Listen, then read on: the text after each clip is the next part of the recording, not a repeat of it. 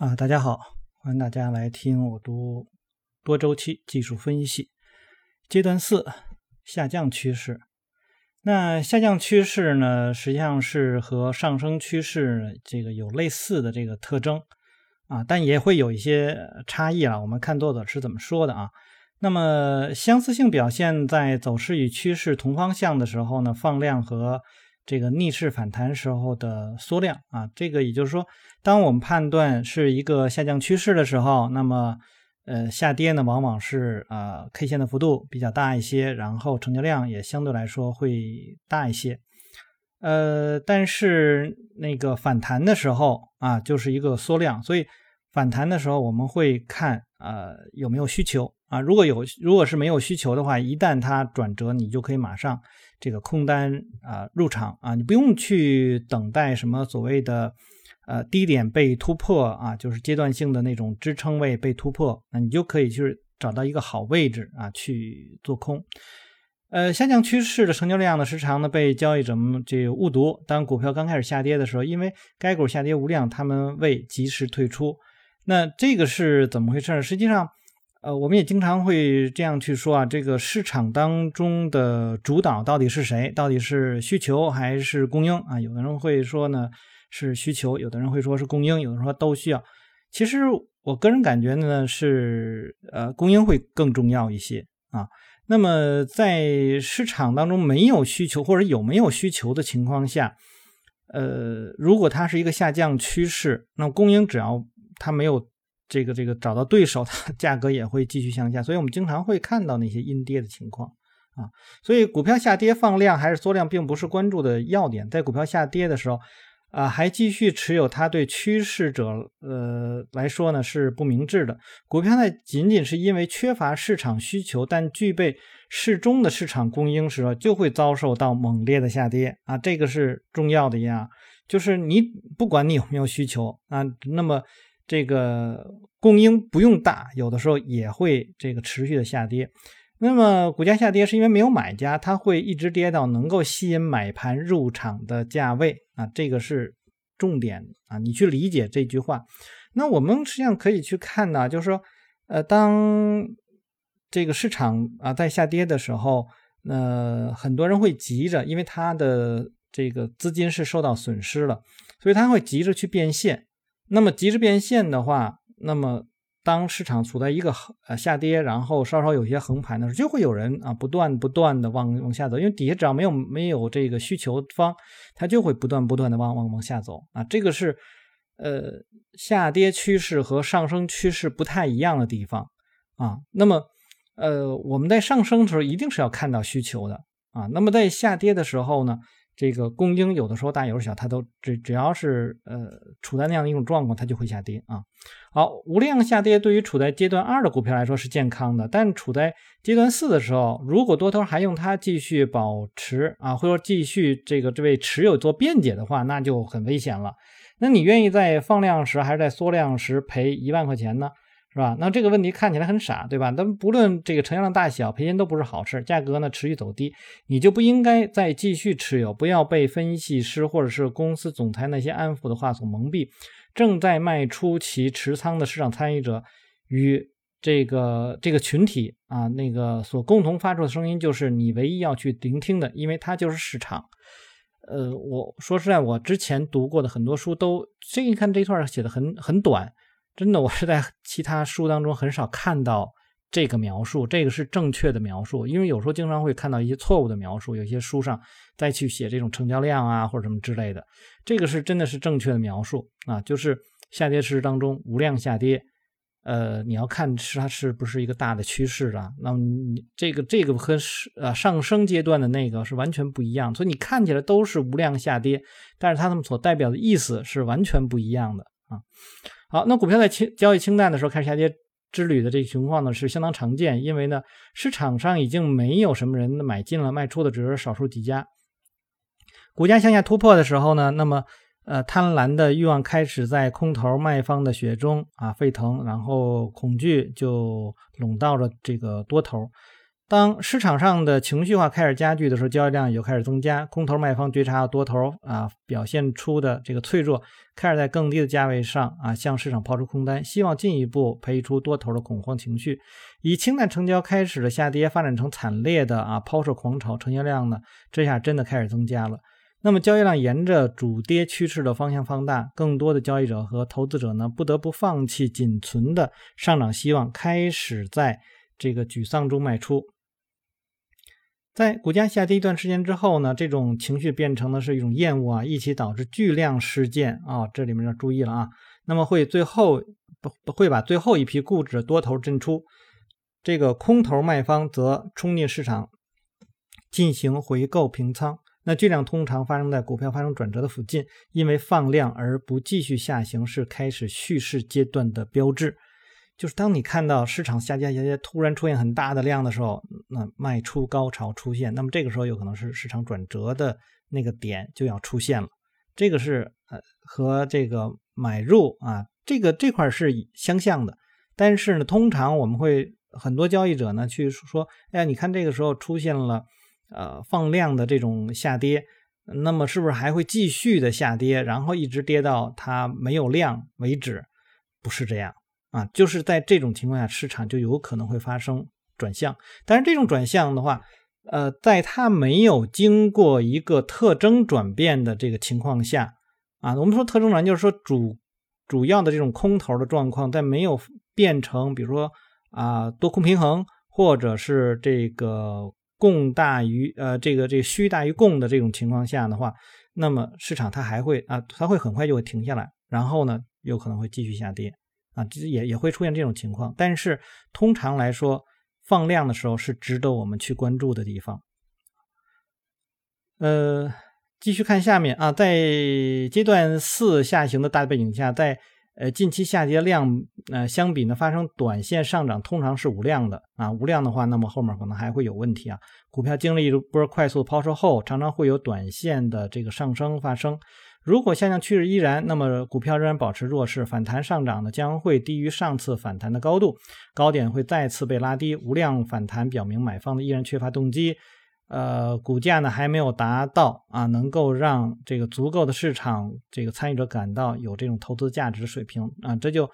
不足以把他们变为积极的买方啊，他们就不会去改变这个市场啊这种下跌的这种市场，而且它像趋势中无量反弹使得股票成为做空的很好的。这个候选目标，因为无论是近期的买入者还是长线的这个交易者呢，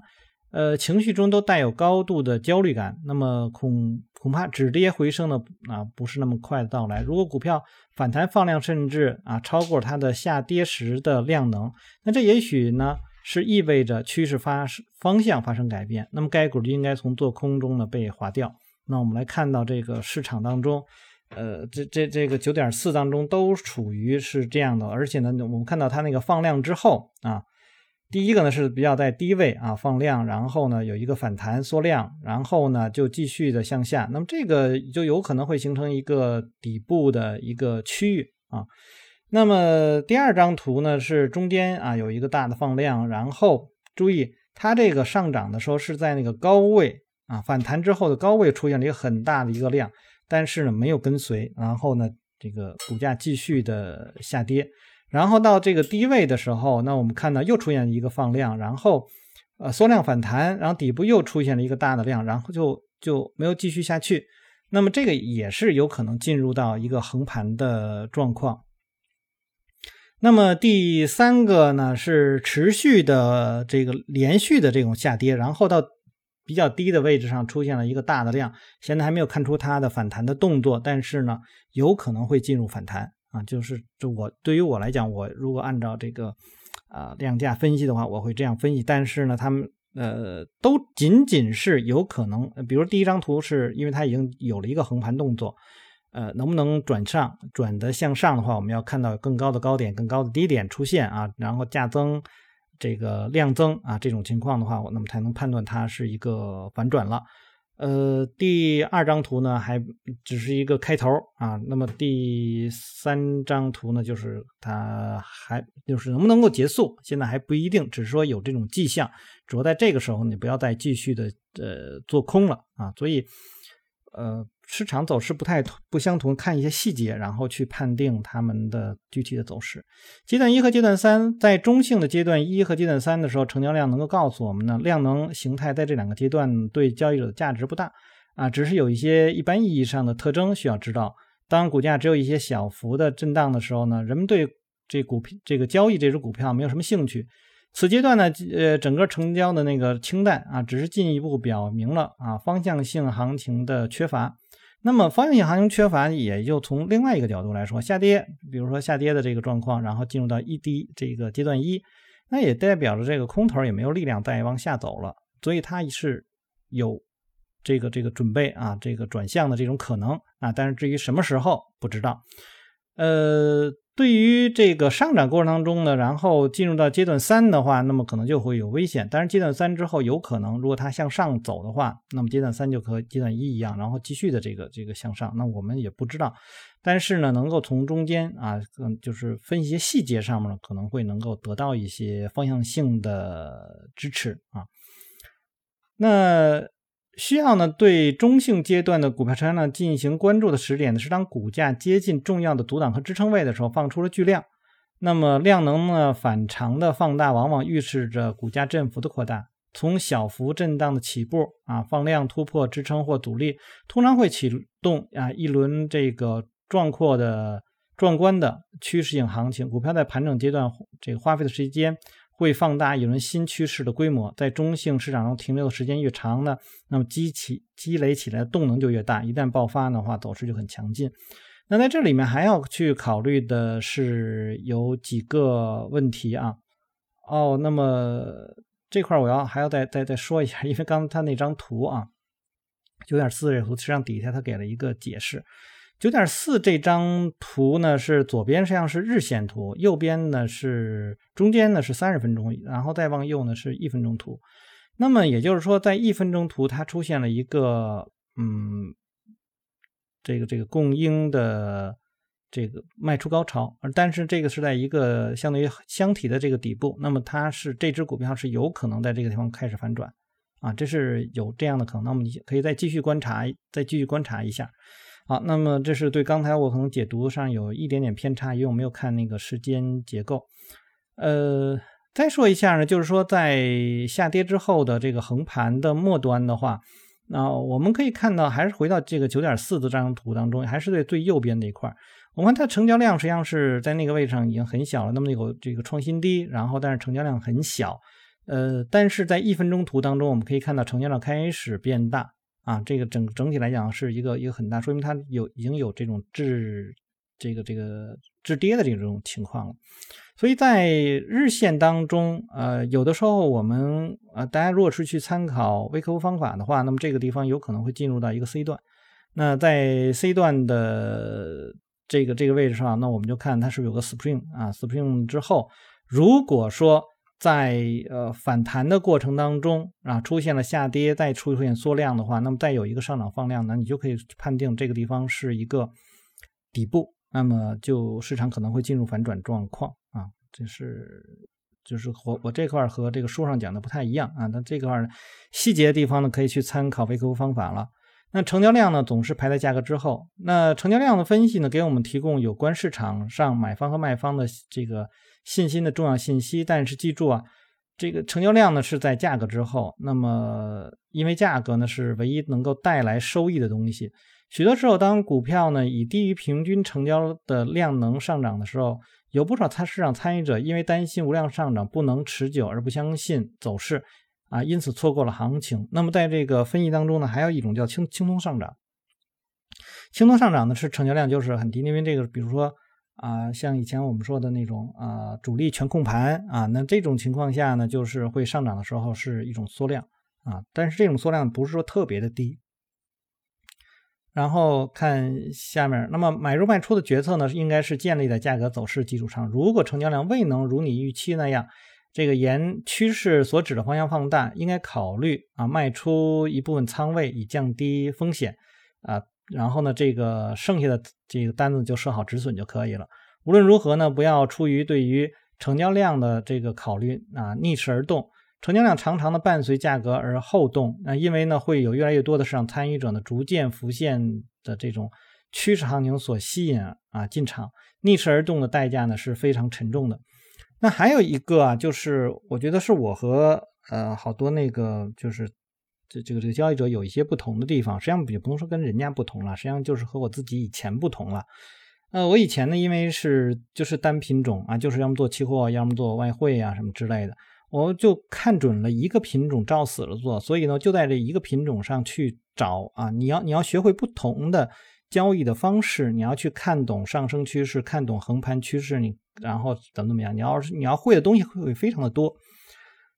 呃，但是后来呢是。你你要从一个就是市场的整体性、它的深度和广度上去做分析的话，那个时候实际上你只要会一招就可以了啊。比如说你就会一个突破，那么一种呃，就是比如说你会一个这个杯柄形态的这种突破，那你就照死做杯柄就可以，因为市场当中的品种太多了，那就几千只啊股票啊四就国内起码四千多只，那你如果你加上美国。你说两边你都做的话，那边八千多只啊，一万多只股票，那你真的是经常可以找到呃容易去做的。然后当然你还有其他的市场，那港股你也做什么之类的，那就是有非常非常多的这个品种，那么在某一天它都会出现，所以那个时候你也不用太在意你的那个那个机会是不是特别珍贵啊，那么。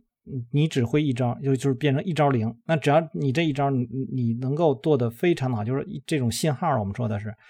那你只要去呃对你的这个信号做好了管理啊，我们说管理就是资金管理，然后你的这个风险控制什么等等等这些，你做好了就可以去做啊，就可以在这个市场当中你就可以存活下来了。所以有的时候像以前人家经常跟我们说呢，说那那。这一一招会啊，比这个千招会就要，就是应该一招灵比千招会要强得多。所以在这上面是就能一个体现。这个也是跟大家去说一下，呃，如果你按照某一种方法，你能够在能够获利的话，那你就一直按照这种方法去做。啊，当市场和你的那个所用这个方法的背景不一样的时候，你就休息就完了啊。好，那要了解股票，沿着主要。趋势方向运动时的放量，以及进行逆势调整的缩量，二者之间的健康关联。那这种关系说明市场参与者对主要趋势方向的坚定和随之而来的盘整阶段所表现的反向力的这个缺乏。这样的量能呢关系增加了趋势继续进行下去的可能性。那还要知道呢，即便是对日交呃日均啊交易量达到。数百万股的股票而言呢，其流动性呢也不会是一个常量。股票流动性受一长串因素的影响，例如一年当中的不同时期、一天当中的不同时点、公司性盛这个事件发生前后，比如财报啊、新产品啊、研发的进展，当然还包括技术性事件，比如股票啊突破某个关键的阻挡和支撑位的时候，在正常时间交易的这个之外啊发生的交易量，一般呢波动会非常之大，最好把它们留给那些。具有经验和纪律性的交易者去考虑吧。这里面人家就说的比较含蓄啊，说的挺好听的。实际上呢，就是说呢，你就做你自己容易吧。我的。这里面给大家再提一个概念，就是呃，我们来这个市场不是接受挑战的。很多人总是希望着说，我要接受挑战啊，这个市场当中呃很多很多变化，这个变化多端的，我也要把它这个解读出来。实际上没有那个必要啊，没有人让你天天在那个市场中去做，你要做的就是把你会的那个做到最好，做到极致就可以了啊！千万别想着说，哎呦，好，很多人说，哎，这个这个当前这个怎么解读啊，什么之类的，不会就扔到一边，你就找你会的就行啊！你学找一两本这个技术分析的书啊，那么你学一学，然后呢就。啊，这个构建一个简单的交易策略，因为越简单的交易策略，它的生命力就越强。然后你就在这个市场中就等啊，和你的标准是一样的那个机会就可以了啊。这个是我给大家，就尤其是一些新手的一个建议吧。不不用，因为你你在这个市场当中要存活的时间长，你的经验就慢慢慢积累，然后你会的方法自然而然的就会多。呃，而你正在交易的时候，千万不要去想着我尝试新的方法，尝试什么新的这个那个新的东西，你都在事后，呃，对，应该在这个这个盘后进行多次的这种演练之后啊，比较熟悉了以后，再拿到实战当中来。那么在一年之中呢，还有这个清淡这个成交清淡的时期啊，并不必然呢，如有些人相信那样要避免入市。那我所中意的这个交易时期之一呢，是年底的最后两个星期，这时候市场似乎变得可以呃去预测了。因没有了那么大的程序交易的干扰，那投机性较强的一些股票的走势呢，似乎呢不再受到抑制，而开始自由发挥。一定要了解那些影响市场整体流动性的因素，以及更重要的，你正在交易的哪些股票，把你的挂单对市场造成的这个冲击降到最低。啊，那我们就先读到这儿。呃。在这个大家去交易的时候，就最后这一段吧。那么还有一点就是，大家可以去看看那个啊，拉尔威廉他写的那本《在正确的时机交易正确的股票》啊，好像买对时机、选对时机买对股。呃，那里面会介绍的是，比如说像啊美国市场，然后它是有一个什么样的一种循环。啊，这个几月买几月卖，什么样的年份买什么样的年份卖，那么那种呃，属于是循环类的，那么实际上跟他这个讲的也有一些相似。那当然，我们国家的股票也会有。那比如说，呃，春节前啊，通常呢前几一两三个星期，它会有一波上涨。那么到春节后那就不一定了，或者说临近春节那天啊，那就不一定了。那之前呢，通常会有一波啊小幅的上涨。然后呢，这个每年的这个一月份啊，通常呢走势也比较不错。然后，呃，一般来说呢，每年的这个可能十月份、十一月份、十二月份啊，这个市场呢可能都是在处在一个低位，那你都可能会去做多。通常的这个高位呢，有可能会在每年的三四月份、四五月份，哎，也可能有到七八月份，这都有可能。那么你知道一个大概的这种高点或低点它出现的这种情况的话，那么你就知道我怎么样去控制一些仓位，这是一个大的框架啊，大致有这样一个，并不是说一定会出现，因为所谓这种循环来说，它不一定一定会出现，但是到那个时候你要去小心啊，比如说像每年的啊三四月份哦，这个之前读书的时候我也提到过啊，这个由于这个一些外界的一些。信息面的东西吧，那么很多资金它它要去去等待等待这些信息，那么对于它的这个是做多呀还是做空啊，是有很大的一些影响。这聪明钱要去想的。那还有呢，比如说这个这个什么什么呃这个利息的问题、利率的这种问题啊，还有什么这个这个这个准备金率的这个问题，那所有这些东西可能也都会对市场上有一定这一定的影响。那么你对这些。啊的一些判断啊是怎么样去判断的啊？那比如说我们在二零一九年那个时候啊，我们我我这写的文章时候，那个时候降准降准之后，那么我说那个市场这个复苏来了，那就市场就一直在向上涨。那最近啊，这个前段时间那也说了也降准了，那降为什么降准这个就不不再上涨了？那么中间他们的关系是什么？你要有的时候你要搞清这个，就是。政府去颁布的一些信息，它对后市啊，或者说你要了解它为什么要去颁布，以及对后市的这种影响，然后你就它就有可能会构成一种循环的状况。那么这种循环，呃，你明白了它的这个内在的这个情况的话，那你就知道我应该去啊是。呃，考虑是未来更有可能是盈利呢，还是未来的风险更大了？然后你就可以去控制你的资金啊，或者说去根据这个呢去选择相应的一些行业啊来去做。啊，那先到这儿。大家如果喜欢我读书的话，希望订阅、分享、按赞以及啊关注牧羊交易。有什么要聊的，也可以在下面留言。我们下次再见。